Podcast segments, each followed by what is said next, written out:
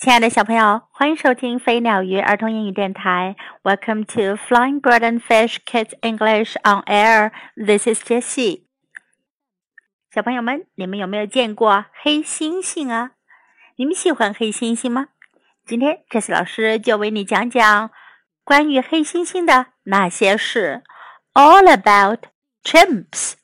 对了，chimps，chimp 就是黑猩猩。chimps. This is a chimp. 这是一只黑猩猩。Chimps have dark hair. 黑猩猩有着黑色的毛发。They have big ears and big hands. 它们有着大大的耳朵，大大的手。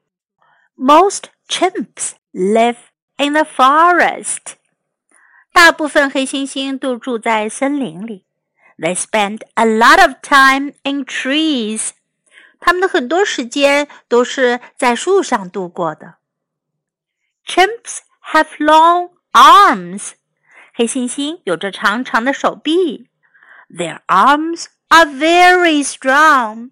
他们的手臂非常强壮。Chimps can swing from tree to tree.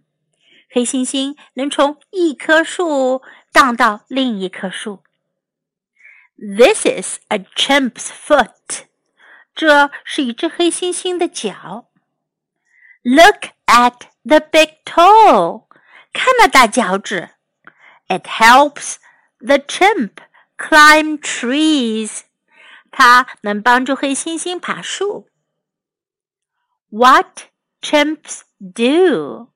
黑猩猩都做什么呢 ？Chimps live in groups. 黑猩猩是群居生活的。They make sounds to talk to each other. 他们发出声音来彼此交谈。Chimps help each other find food. 黑猩猩帮助彼此寻找食物。Chimps clean each other's hair with their fingers。黑猩猩还用他们的手指帮彼此清洁毛发。This chimp looks for bugs and dirt。这只黑猩猩正在另一只黑猩猩身上找寻小虫子和泥垢。If he finds a bug, he eats it。如果他找到一只小虫子，他就吃掉它。What chimps eat？黑猩猩都吃什么呢？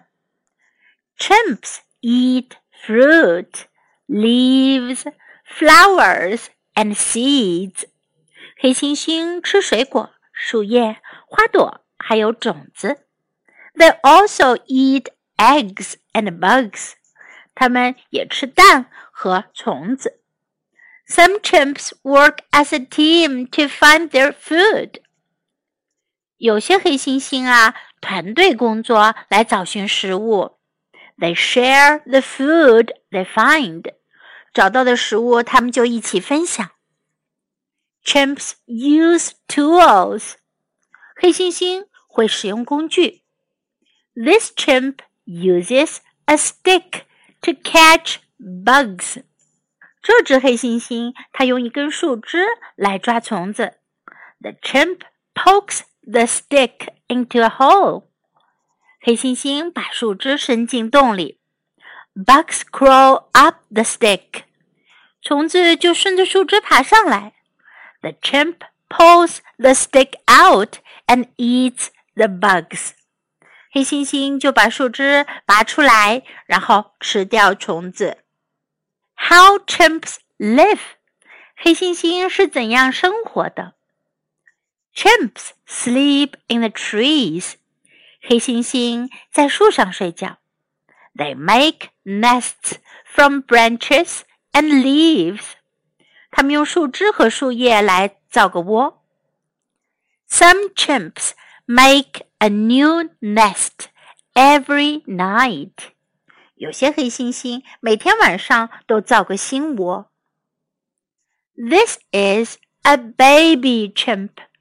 这是一只黑猩猩宝宝。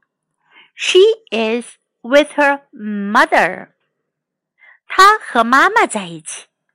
The baby chimp rides on her mother's back. 黑猩猩宝宝爬上它妈妈的背。